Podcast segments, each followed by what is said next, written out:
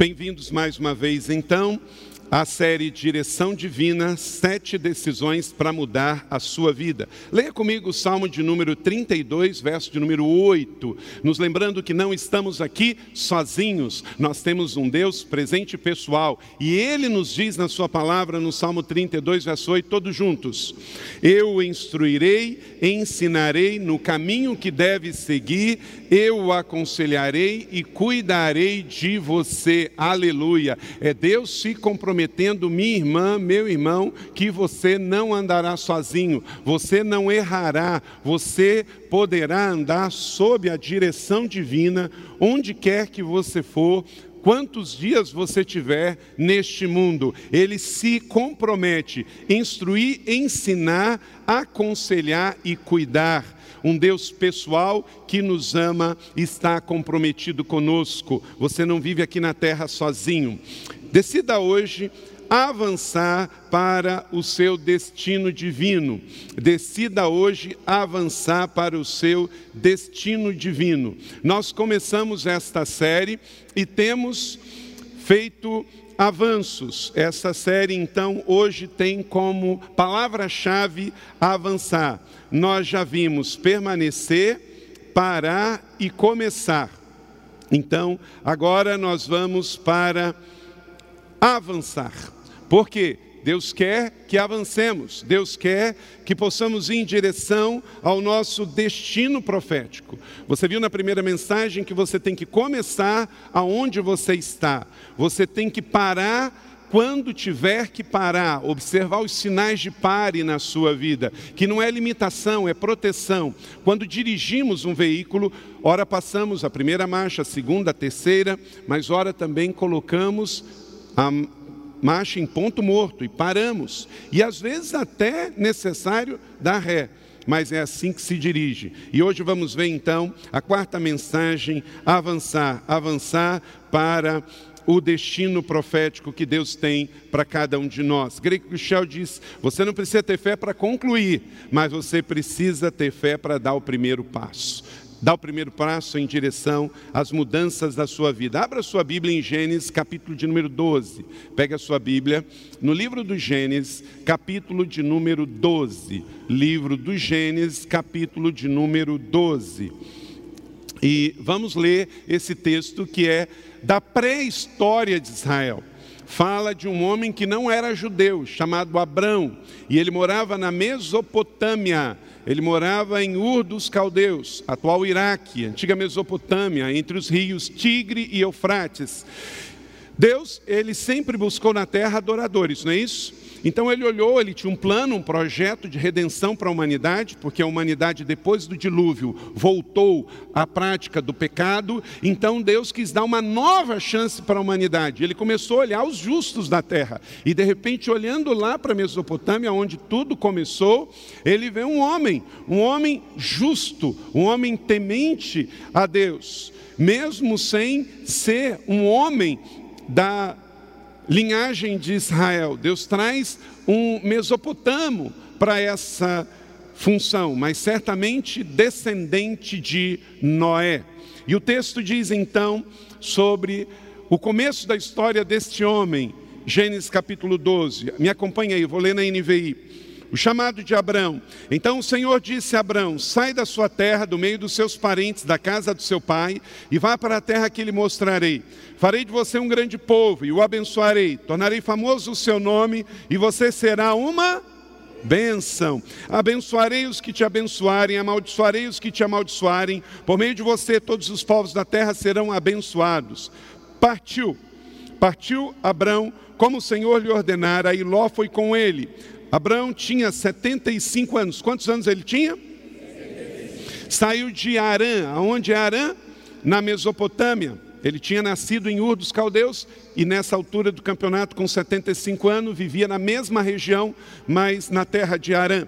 Levou sua mulher Sarai e seu sobrinho Ló, todos os bens que havia acumulado e os seus servos comprados em Arã. Partiram para a terra de Canaã e lá chegaram. Verso 6: Abraão atravessou a terra até o carvalho de Moré, em Siquém, atual Cisjordânia. Naquela época, os cananeus habitavam essa terra. O Senhor apareceu a Abrão e disse: A sua descendência darei a esta terra. Abraão construiu ali um altar dedicado ao Senhor que lhe havia aparecido. Dali prosseguiu em direção às colinas, a leste Betel, onde armou o acampamento, tendo Betel a oeste e Ai a leste. Construiu ali um altar dedicado ao Senhor e invocou o nome do Senhor. Depois, Abraão partiu e prosseguiu em direção ao Negueb. Que o Senhor aplique a sua palavra no meu e no seu coração e produza frutos a cem por um. Amém?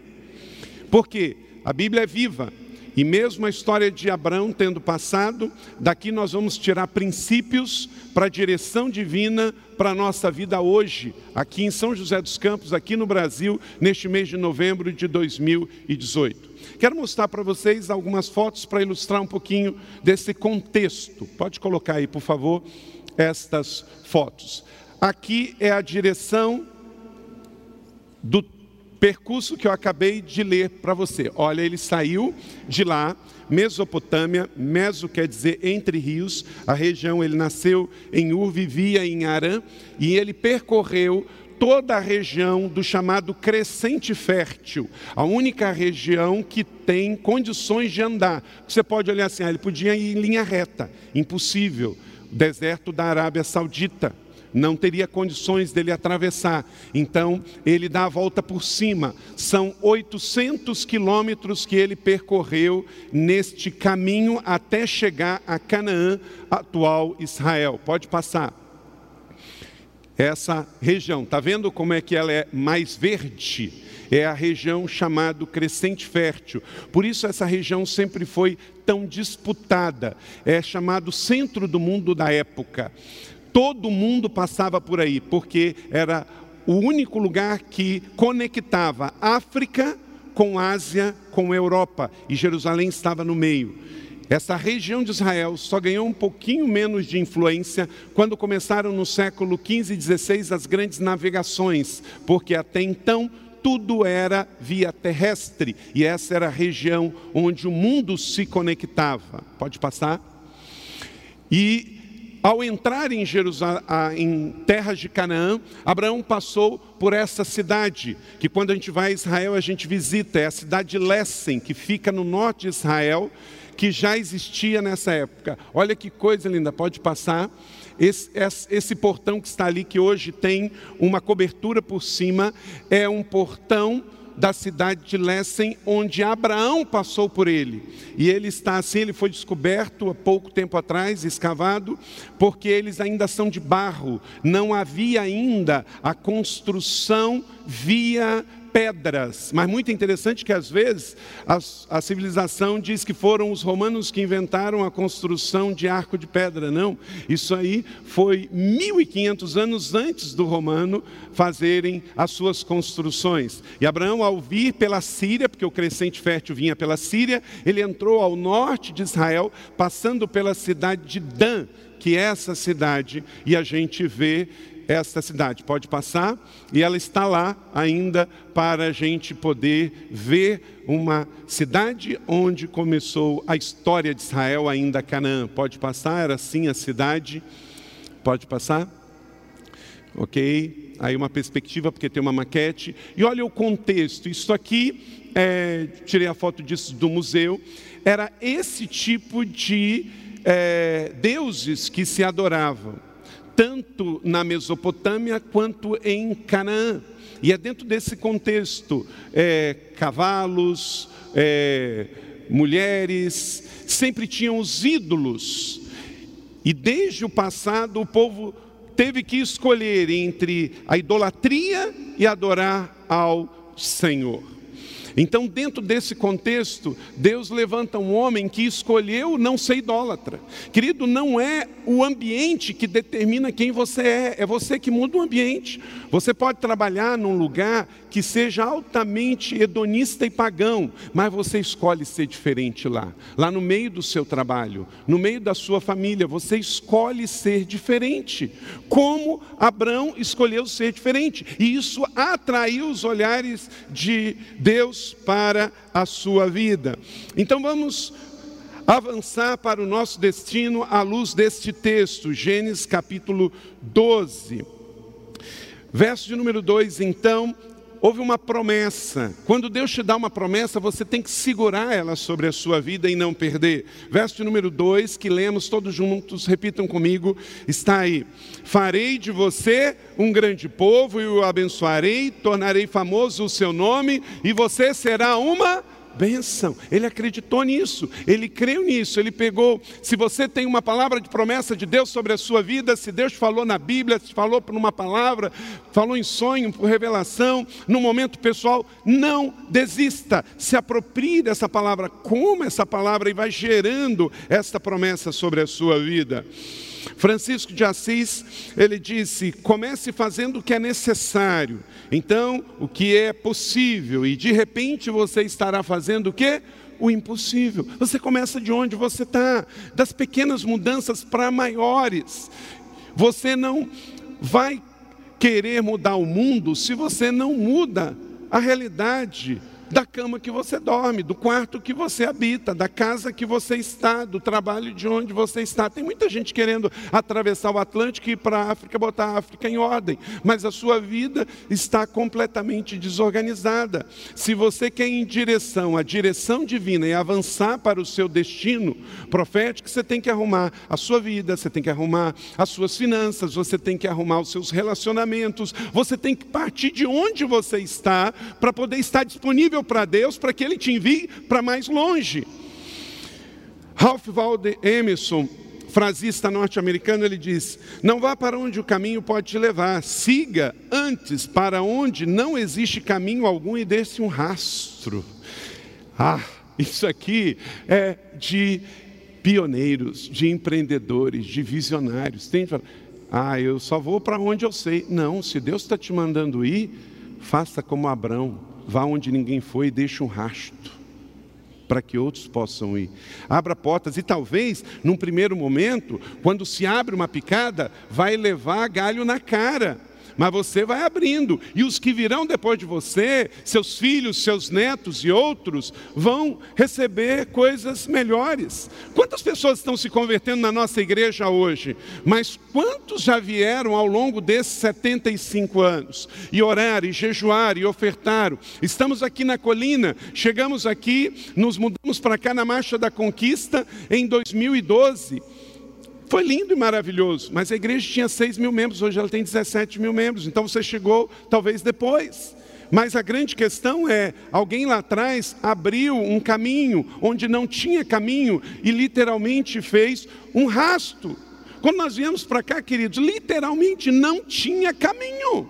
Não tinha caminho. Pessoas disseram assim: você está louco. Louco, vai ali ver a construção da Via Cambuí. Deus usa portas que podem não ter um caminho por detrás, mas se você crê que Deus é a porta, Ele vai fazer o caminho depois.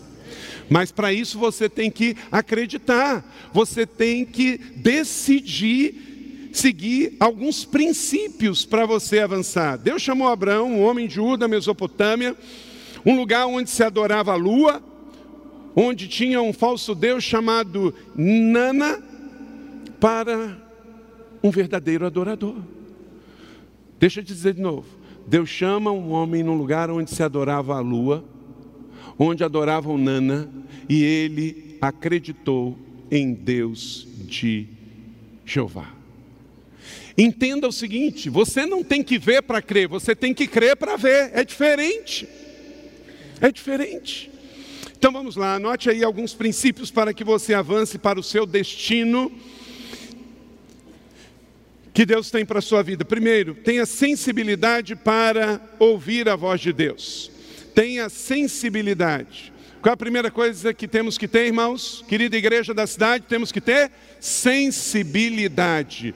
Você tem que estar sensível. Por exemplo, neste exato momento aqui, está cheio de ondas nesse auditório. Aqui tem ondas de rádio, tem ondas de TV, tem ondas de internet, mas a gente não vê para que eu possa receber o sinal que está aqui Se é de rádio, eu tenho que ter um rádio. Se é de internet, eu tenho que ter a, o rateador. Se é de, de, de TV, antena, não importa. Querido, Deus também quer falar comigo. Ele está falando e Ele está aqui. Aleluia. Mas eu preciso ter sensibilidade. Deus apareceu a Abraão, veja o texto, ele teve essa sensibilidade para ir em direção divina, para avançar, para que você não fique parado onde você está, para que você não seja uma pessoa que o amanhã vai ser igual hoje, mas você precisa avançar, você precisa ser um cidadão melhor, um cristão melhor, uma mulher melhor, um homem melhor, avançar. A gente cresce, a vida nos leva a avançar, para a gente chegar onde não chegou, não cometer os mesmos erros, ser um empresário que cresça, ser uma, uma família que avance. Meu irmão, minha irmã, a primeira coisa é sensibilidade. Então o Senhor disse a Abraão: Deus não mudou de ideia, ele continua agindo da mesma forma. Ele vai continuar dizendo ao Pedro, ao Carlos, ao Luiz, ao André, a Ana, a Tereza, a Marisa, ao Enéas, a você, a mim, a todos nós. Entenda. Tereza, Silvano, Deus não mudou de ideia, Ele continua falando. Deus é Espírito e é necessário que os adoradores o adorem em Espírito e em verdade. Nós não temos ídolo, não temos um Deus de pedra, de mármore, de madeira, nós temos um Deus pessoal e relacional. Não foi isso que ele disse no Salmo 32? Eu instruirei, eu falarei, eu cuidarei de você. Aí eu que tenho que sintonizar minha antena a Ele, eu tenho que ouvi-lo, parar de ouvir vozes, parar de ouvir barulhos. Hoje as pessoas estão desenvolvendo muita sensibilidade emocional, mas não inteligência emocional.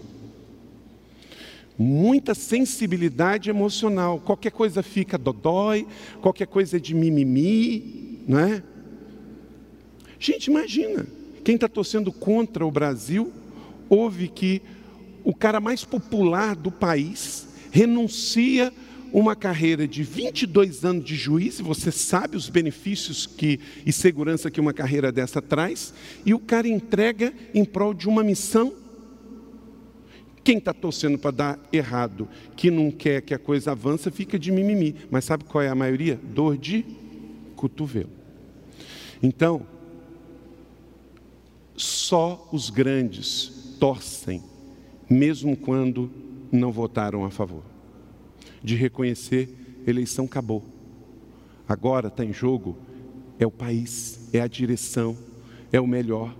Então, o meu partido é o meu país, não é a minha ideologia. O meu partido é o meu país. Amém, igreja? Então, dentro dessa perspectiva, eu entendo que Deus está falando, Deus está se manifestando, e não é Deus que muda para me entender, é eu que tenho que mudar para entender Deus, discernir as suas falas, discernir os seus momentos. Então, tem muita gente que desenvolve sensibilidade emocional, mas não desenvolve inteligência emocional de não deixar que o seu emocional mande em você.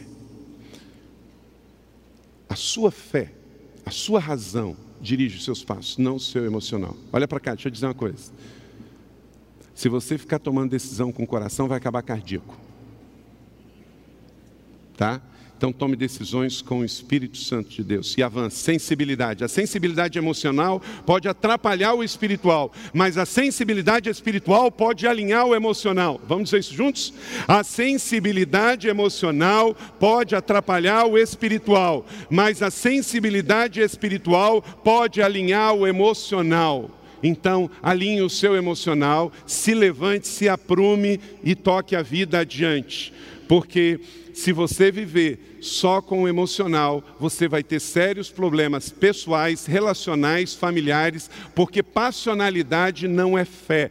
Pessoas matam por passionalidade, pessoas perdem emprego por passionalidade, pessoas tomam decisões erradas por passionalidade. A vingança, o ódio, o ressentimento são doenças de passionalidade. Muito cuidado, porque o ressentimento é a isca de Satanás para arrebentar com a vida de uma pessoa. Segundo, você precisa disponibilidade para renunciar ao seu conforto pessoal. Se você quer ir em direção divina e avançar em direção ao seu destino profético, a outra palavra é disponibilidade. Isso é, você vai ter que sair da sua zona de conforto. Disse o Senhor a Abraão: sai da sua terra, do meio dos seus parentes e da casa do seu pai. Não existe avanço sem entrega. E reafirmando o que o pastor Andrei disse aqui, o sacrifício atrai o fogo para o altar. Então, você precisa entender que não verá nada na vida cristã sem esforço e sacrifício. Greg Cruchel disse: para dar um passo em direção ao seu destino, talvez você tenha que dar alguns passos para longe da sua segurança. Forte. Vamos dizer isso juntos? Para dar um passo em direção ao seu destino, talvez você tenha que dar alguns passos para longe da sua segurança. Às vezes Deus dá oportunidade para uma pessoa, só que aí ela tem que entregar algo menor, mas ela não consegue e aí ela perde a oportunidade. Terceiro, obediência, obediência, porque foi uma ordem dada por Deus. Sai e vá, Abraão. Então, obediência, você tem que ter submissão para arriscar através do desconhecido. Verso 1 ainda, a parte C de Gênesis capítulo 12. Vá para a terra que eu lhe mostrarei. Gente, isso é fé, isso é fé. A vida cristã é uma vida de fé. A gente dá passos de fé. Passos para pisar no Mar Vermelho, passos para pisar no Jordão, passo para entrar nas cavernas dos leões, passo para ir em direção ao destino, para avançar. Eu não sei como é que você está, mas se você não der passos, eu sei como é que você vai ficar, exatamente como está.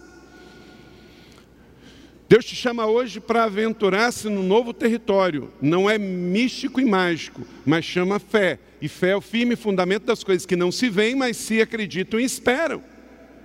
Deus hoje te chama a isso. Se Deus está te chamando para ir, você precisará se mover de onde está.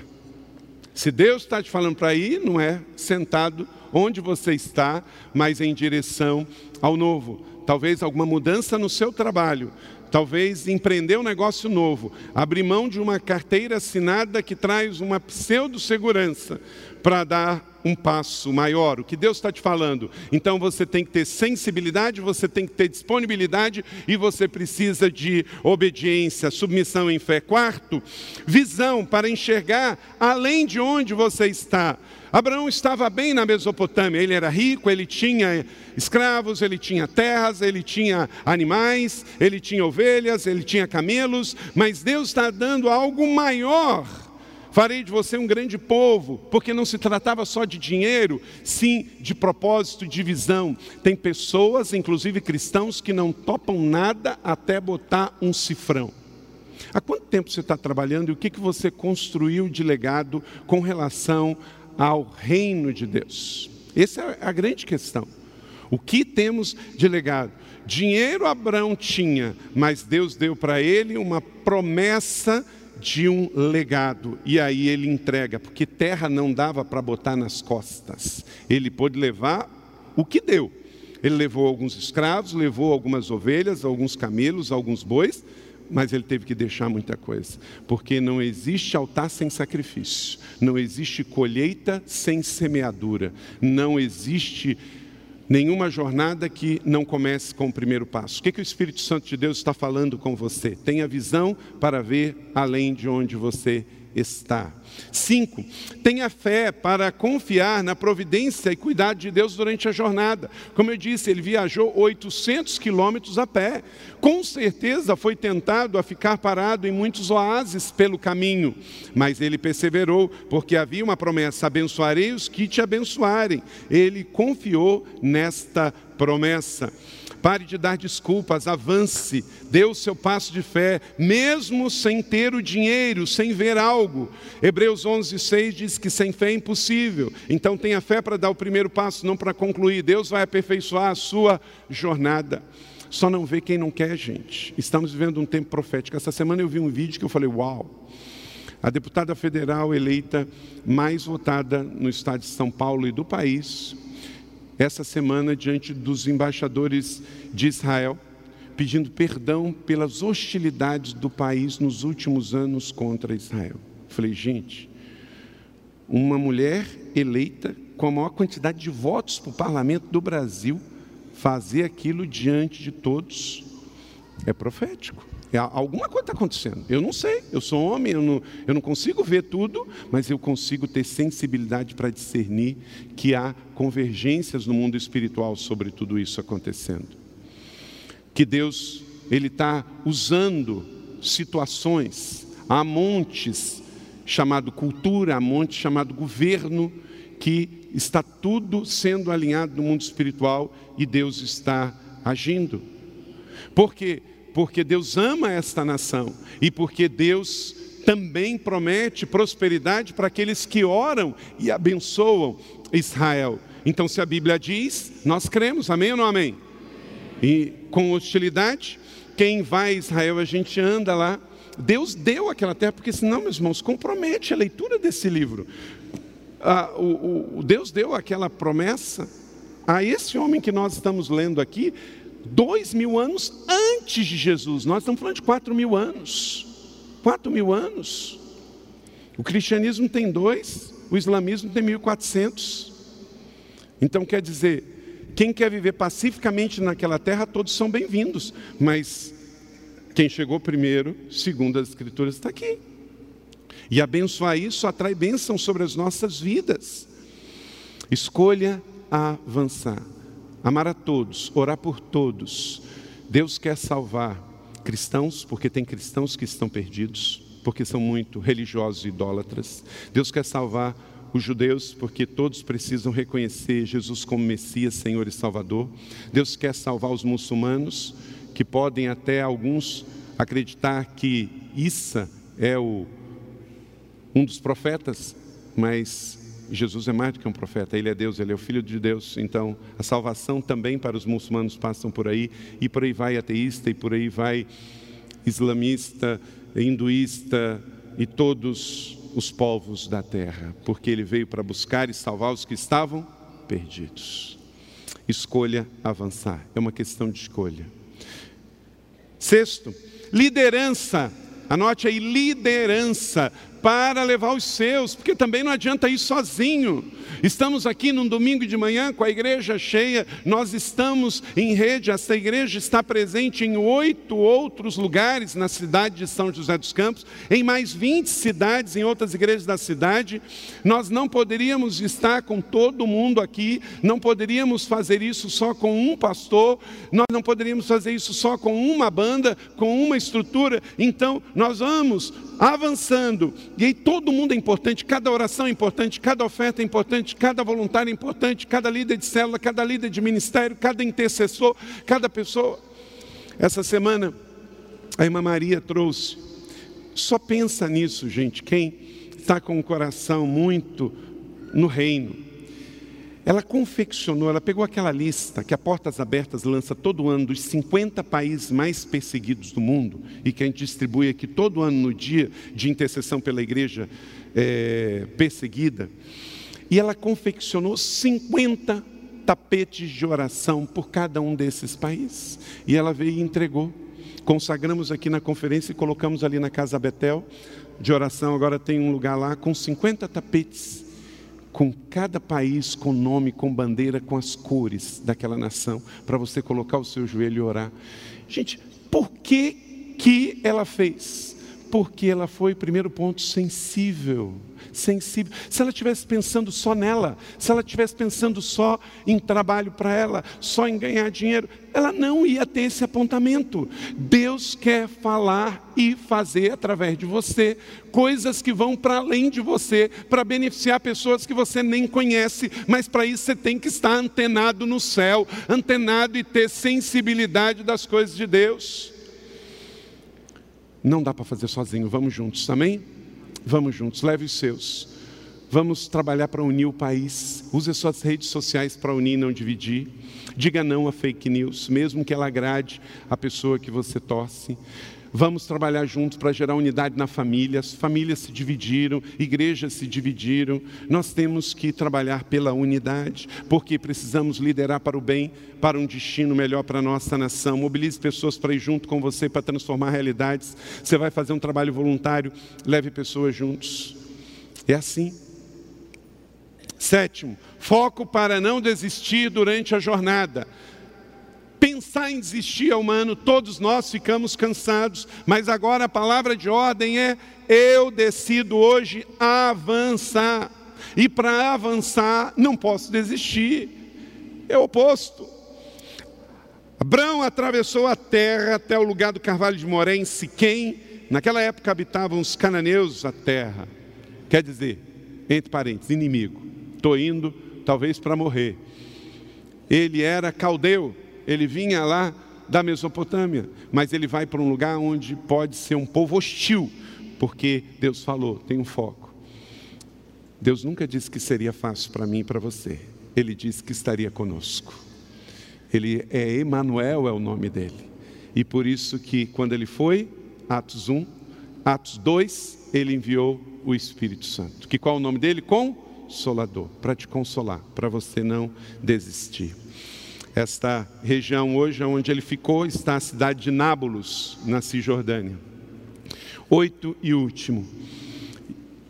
E super importante para você avançar. Anote aí, gratidão pelos presentes durante a jornada. Versos 7 e 8.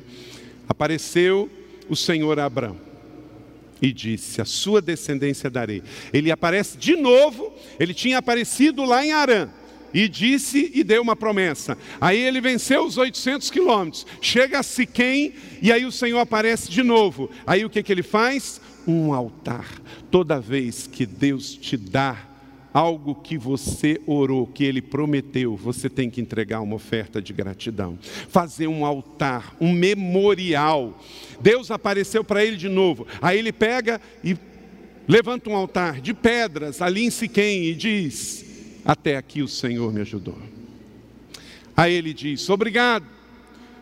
Nós não podemos avançar sem o combustível da gratidão. A gratidão é o louvor, a gratidão é o tanque cheio. E a gente não roda sem isso. Construiu ali um altar dedicado ao Senhor e invocou o nome do Senhor. As grandes batalhas são conseguidas e vencidas através da oração, conquistar, conquistar por oração. Não desista de orar por aquele filho seu que está distante, por aquele casamento seu que está passando por uma adversidade, para aquele emprego que você quer, aquele concurso que você quer fazer, pelo Brasil melhor, por renda, por emprego, por estabilidade, pelos seus sonhos, projetos. Quem tem sonhos e sonhos e projetos na sua vida? Levanta a mão. Glória a Deus. Não desista, mas você tem que regar com gratidão. Vencer uma etapa disso. Canta um cântico de louvor, ora a Deus, dá uma oferta, siga adiante, vai para a próxima, vai para a próxima. Foi assim que Deus levantou Abraão e fez uma jornada de fé que mudou o mundo. Oh, oh, olha para cá, você está aqui por causa desse homem. Deus usou esse homem há tantos anos atrás, há quase quatro mil anos atrás. Deus usa pessoas com coração bom. Deus usa gente que é grato, gente satisfeita, azedos, amargos, de mimimi. A oportunidade passa. Deus não vai deixar de fazer a obra dele por causa de gente mal-humorada insatisfeita. Ele passa, ele diz, next please. Porque ele está olhando, ó, é adoradores que o adorem em espírito e em verdade. A Bíblia diz que os olhos do Senhor estão sobre a terra para encontrar os justos. Ele está procurando, no meio de multidões, pessoas segundo o seu coração, pessoas que arranquem aplausos do céu, independente da sua profissão, independente da sua idade, da sua escolaridade, independente de onde você trabalha. Deus é soberano e está lá no céu, mas os seus olhos estão aqui na terra e Ele quer ver os justos para abençoar, como Ele um dia olhou lá para Abraão, no meio da Mesopotâmia, um homem que não conhecia ainda o estilo de fé que nós temos, mas ele tinha um coração bom, um coração grande grato, um coração satisfeito, um tanque cheio. Deus procura pessoas assim. Irmãs que estão lavando o seu prato na sua louça em casa e estão glorificando o nome do Senhor. homens que estão limpando um chão, estão glorificando o nome do Senhor. Quando eu estou reclamando, eu estou dizendo que Deus fez errado. Reclamação é choro entre os dentes. Eu estou dizendo, Deus, eu estou aqui todo certinho, o Senhor não me viu ainda, porque Ele não eu. Seja grato e satisfeito onde você está, com o que você tem, e tenha certeza que Deus vai honrar e vai avançar você, porque ao que Ele dá um e multiplica, Ele dá dois, três, quatro, cinco, seis. Eu já falei isso para vocês. Eu comecei a pregar o Evangelho com 14 anos de idade no interior do estado do Rio de Janeiro. Eu tenho 48 anos de idade. Eu fui pastor de três igrejas. Cheguei nessa igreja com 600 membros. Eu já preguei em fazenda, já preguei em cima de caminhão, eu já preguei em, em sítio, já preguei com som de orquestra de vacas e de é, grilos, de, de tudo quanto é, de sapo, orquestra de sapo, de boi, de, de, de tudo.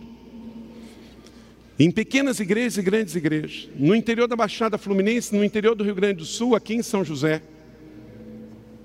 Em lugares com orquestra, mas em lugares onde não tinha ninguém para tocar um violão. Mas eu digo para você, nunca me impressionei com quantidade de pessoas para pregar. E nunca deixei de pregar ou aceitei pregar por causa da quantidade. A sua agenda pode mudar, mas o seu coração não pode mudar. Como é que eu uso um critério para aceitar ou não pregar? Todo dia eu recebo convite para pregar fora. Eu tenho que perguntar a Deus: Senhor, o quer que eu vá lá fazer o quê? Então, às vezes, tem grandes. Ontem, eu tive que pedir muita atenção. Um colega, o pastor Luciano Subirá, lá em Brasília, que estava certo de eu pregar na conferência do ministério lá. Eu falei, pastor, se me ajuda. Eu preciso estar na minha igreja. E era uma conferência pequena aqui na igreja. Ele me entendeu, liberou, abençoou. Eu quero sempre estar onde Deus me coloca. Sabe por quê? É o lugar mais seguro do centro da terra. É o lugar mais seguro no centro da terra. Ser fiel sobre o pouco, sobre o muito te colocarei. Antes de ser pastor, eu tive pastores. Eu tive pastores no Rio. Eu cheguei aqui, eu tinha pastor durante dois anos. Queria eu vou dizer uma coisa para você, e vou repetir. Eu não me lembro uma vez que um pastor meu me pediu alguma coisa e que eu não fosse lá fazer e procurar fazer o meu melhor. Foi assim com o pastor Wagner no Rio de Janeiro, o pastor Paulo no Rio de Janeiro, o pastor Francisco José no Rio de Janeiro, o pastor Valmir Vieira no Rio de Janeiro, o pastor Ebenezer Soares Ferreira. Porque agora você pode olhar e falar assim, mas o pastor é o pastor. Sim, mas antes eu sou ser humano e antes eu sou um cristão. Eu sei o que é ser membro de uma igreja, eu sei o que é ser líder de ministério de uma igreja, eu sei o que é ser pastor de uma igreja de 100 membros, de 200 membros, de 300 membros, de 500, de mil. Eu não tomo uma decisão nessa igreja sozinho. Decisão grande, sempre é precedida de oração e de compartilhar de uma equipe. E querido, às vezes é fácil olhar onde nós estamos, mas lembre sempre de Ur, aonde tudo começou. Quando você vê o cristianismo hoje, lembre-se do jumentinho que Jesus pediu emprestado para entrar no domingo de Ramos em Jerusalém. Lembre-se que ele não tinha um túmulo, e aí teve que ter um amigo rico, José de Arimateia, para dar para ele um túmulo da família que não tinha sido usado, e para também arrumar um linho para passar no corpo de Jesus. Querido, que você seja muito próspero, cresça, enriqueça em nome de Jesus, que você tenha agenda, tenha influência, mas não despreze os pequenos começos. Não seja orgulhoso, vaidoso, prepotente. Não importa onde você vai, não importa se você voa de primeira classe ou de segunda classe, não importa se você fala para muita gente, para pouca gente, não importa se você mora numa casa alugada ou numa casa própria, não importa onde você mora em São José dos Campos, o que importa é o seu coração. O coração é a coisa mais importante, porque um coração contrito e quebrantado, Deus não rejeitará. Se você tem bacharel, se você não tem, se você é mestre, se você é doutor, se você tem pós-doutorado, se você fala muitas línguas, se você não fala, se você tem casa alugada ou não, se você tem carro alugado ou não, se você tem um carro novo ou não, é o seu coração que importa. Como está o seu coração diante de Deus? Se está satisfeito, se está pleno, Deus vai enchê-lo ainda mais para abençoar a sua vida. E quando ele está cheio, ele entorna para as pessoas que estão perto de você. Entenda: quanto mais satisfeito você tiver, mais pleno, mais alegre, mais feliz, mais as pessoas que você ama se beneficiarão disso, porque você vai sorrir, você vai dar gargalhada, você vai abençoar, você vai entornar aquilo que recebeu. Quando a gente está azedo, amargo, insatisfeito, só crítico, azedo, culpando as pessoas, quem mais sofre são as pessoas que estão perto da gente. Há uma direção divina para a sua vida e você só pode avançar se não tiver bola no pé, se você não tiver preso, se o coração não tiver cheio de escravos. Liberte-se disso, levante um louvor, abaixe a reclamação e levante a gratidão, porque o sangue, o pão do corpo já foi derramado por você. Então entenda, você tem mil e um motivos para agradecer do que o que está faltando. Então não fique pensando no que faltou, no que não chegou, no que não tem, e comece a enumerar, a agradecer a Deus que você nasceu, você tem um nome, você tem amigos, você tem irmãos, o seu nome está escrito no livro da vida, você tem a palavra de Deus, você vai viver eternamente, você tem a certeza que você é amado do Pai, você é filho, você é filiado de Deus, você é amado de Deus, você não vai morrer eternamente, então não fique olhando os ímpios que não têm, mas comece a levantar uma gratidão e um louvor pelo que você é, pelo que você tem e onde você vai viver eternamente, e você não vai se perder neste mundo, você não vai se perder neste mundo. Quando você vê algo que você gostaria de ter e não tem, agradeça porque alguém tem e seja satisfeito com o que você tem. E foi Abraão, e em Siquém levantou um altar e agradeceu pelo que ele recebeu. Jeová Jireh, ele recebeu de Deus. E assim você receberá, na boa medida, sacudida, calcada e transbordante. Porque, gente, daqui a pouco tudo vai passar tudo vai passar. A nossa vida é 70, é 80, é 90 anos e vai passar. No último dia da vida nossa na terra, ninguém vai estar num leito de morte pedindo para ver certificados, diplomas, títulos de propriedade, grau de escolaridade. Você só vai pedir assim: chama Maria, chama Pedro, chama meu líder, chama o meu pastor, chama o meu irmão no último dia da sua vida, a única coisa que você vai querer ver é pessoas. Só pessoas. Você não vai falar assim, traz a foto do meu carro zero que eu acabei de comprar, traz a foto da minha casa de praia. Você vai falar assim, traz meu netinho para me ver antes de eu partir. Traz a minha netinha. Pessoas é o que vai ficar. Relacionamentos. Sabe por quê? Jesus morreu pelas pessoas. Ele não morreu por argumento, ele morreu por religião, ele morreu por ideia, ele morreu por pessoas. Então, vamos avançar, igreja, que nada nos detenha. Pedro só começou a afundar quando ele reparou o vento, mas do contrário, ele foi avançando. Então, tenha sensibilidade, disponibilidade, obediência, a visão certa, a fé correta, a liderança para levar os seus e os outros, o foco para não desistir e a gratidão e o tanque cheio para que você chegue lá. Sabe por quê? Quem não para para reconhecer e agradecer, não chega bem ao seu destino. Comece, dê o primeiro passo, deixe Deus cuidar de todo o resto. Zacarias capítulo 10, 4, verso 10. Não desprezem os começos humildes, pois o Senhor se alegra ao ver a obra começar.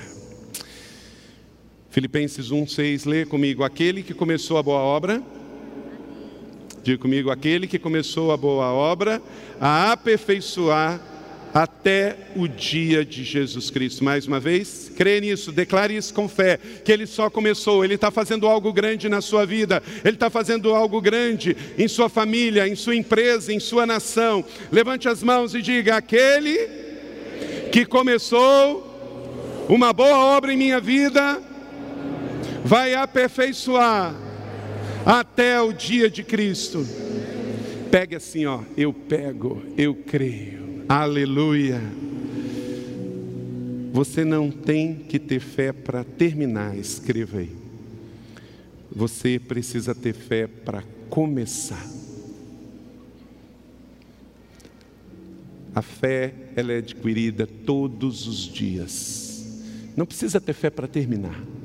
Viva o dia de hoje, basta cada dia o seu mal. Tenha fé para começar.